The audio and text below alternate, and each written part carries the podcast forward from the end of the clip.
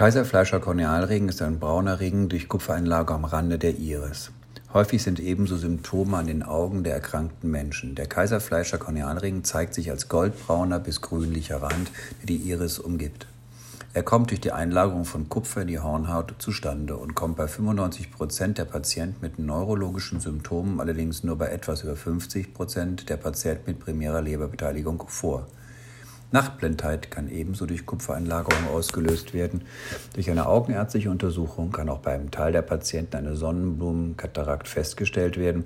Darunter versteht man gelbbraune Kupfereinlagerungen in der Augenlinse, die aber nicht zu einer Beeinträchtigung der Sehleistung führen. Ebenso kann die Erkrankung Schielen oder auch eine Entzündung des Sehnervs auslösen.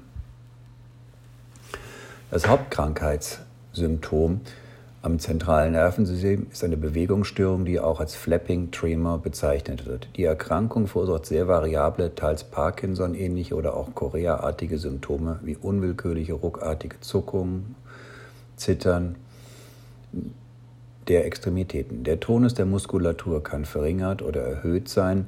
Ebenso kann sie sich in einer verwaschenen Sprache äußern. Auch können Koordinationsstörungen, Störungen der Feinmotorik, muskuläre Verkrampfungen und Schluckstörungen auftreten. Als mögliche vegetative Störung ist erhöhter Speichelfluss beschrieben. Selten sind Spastiken und epileptische Anfälle. Zu diesen vielgestaltigen neurologischen Symptomen gesellen sich in insgesamt 10% der Fälle noch eine Vielzahl möglicher psychiatrischer Beeinschränkungen. Der Morbus Wilson kann hierbei Verminderung des, der Intelligenzleistung, einer subkortikalen Demenz, Beeinträchtigung des sozialen Umgangs sowie Depressionen und auch Psychosen auslösen. Durch einen massiven Untergang von Leberzellen können große Mengen an Kupfer freigesetzt werden, was die Blutzellen schädigen und zu einer hämolytischen Anämie führen kann. Selten sind Schädigungen der Niere und des Herzmuskels. Der Nierenschaden kann unbehandelt in ein nephrotisches Syndrom übergehen und bis zum Nierenversagen fortschreiten. Am Herzmuskel kann die Krankheit eine Kardiomyopathie verursachen. Zusätzlich zu diesen eher seltenen Manifestationen sind auch Schädigungen des Knochens beschrieben. So kann der Morbus Wilson Osteomalazie und Osteoporose verursachen und fördern. Die Diagnose eines Morbus Wilson ist nicht immer einfach zu stellen. Die Gründe hierfür sind einerseits die Seltenheit der Erkrankung und andererseits die Vielfalt der möglichen Symptome. Insbesondere bei Patienten im Kindes- und Jugendalter sollte bei unklarer Leberwerterhöhung und nicht eindeutig erklärbaren neurologischen Symptomen ein Morbus Wilson ausgeschlossen werden. Die technisch einfachste Untersuchung ist die Inspektion des Auges mittels Spaltlampe. Der Kaiser-Fleischer-Ring ist dabei ein auffälliges Zeichen der Krankheit. Er ist allerdings nicht bei allen Patienten nachweisbar. Bei dominierender neurologischer Symptomatik ist er fast zwingend, bei überwiegend hepatischen Symptomen weitaus seltener.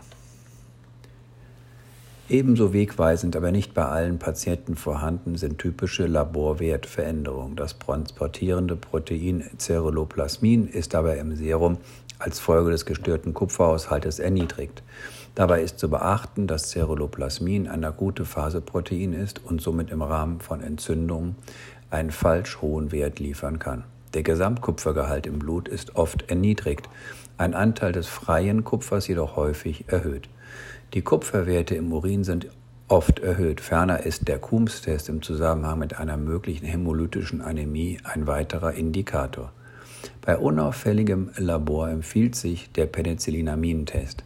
Hierbei wird das freie Kupfer im Urin nach Gabe von 500 Milligramm Penicillinamin gemessen. Der Test ist jedoch nur für Kinder standardisiert, was seine Ausgabekraft bei Erwachsenen deutlich einschränkt. Liegt der Kupferwert im 6-Stunden-Sammelurin über 600 Milligramm, weist der Test auf das Vorhandensein eines Morbus Wilson hin. Bei nicht eindeutigen Testergebnissen kann der Radiokupfertest durchgeführt werden. Dabei wird der Einbau radioaktiv markierten Kupfers in das Ceruloplasmin über 48 Stunden überwacht. Zur Gesamtanalyse aller per se nicht eindeutigen Laboruntersuchungen wird häufig das Scoring-Modell der achten internationalen Morbus-Wilson-Konferenz verwendet, das alle kann-Ergebnisse summiert und somit eine vergleichsweise valide Diagnostik ermöglicht. Als invasive diagnostische Maßnahme kann die Leberbiopsie durchgeführt werden. Bei einem Kupfergehalt von mehr als 250 Mygramm pro Gramm Lebergewebe und einem niedrigen Ceruloplasmin ist von einem Morbus Wilson auszugehen. Erhöhte Kupferwerte in der Leber finden sich dann aber auch bei anderen Erkrankungen dieses Organs, zum Beispiel der primärbiliären Zirrhose.